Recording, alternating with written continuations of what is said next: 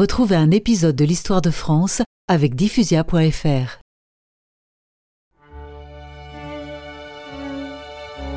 Henri est à Verneuil-sur-Charente, ce 13 juin 1572.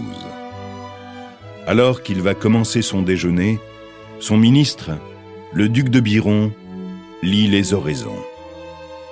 Et nous prierons pour l'âme de feu notre reine. Pour Henri, le choc est immense. Il apprend ainsi que sa mère, Jeanne d'Albret, reine de Navarre, est morte. En fait, on lui avait caché la nouvelle pendant plusieurs jours.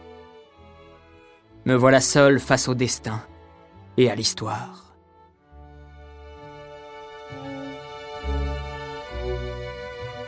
Et Henri doit répondre très vite à une question, celle de son mariage. Au combat, je préférerais toujours la conciliation. Dites à la reine-mère Catherine de Médicis et au roi Charles IX que j'accepte leur offre. J'épouserai Marguerite de Valois.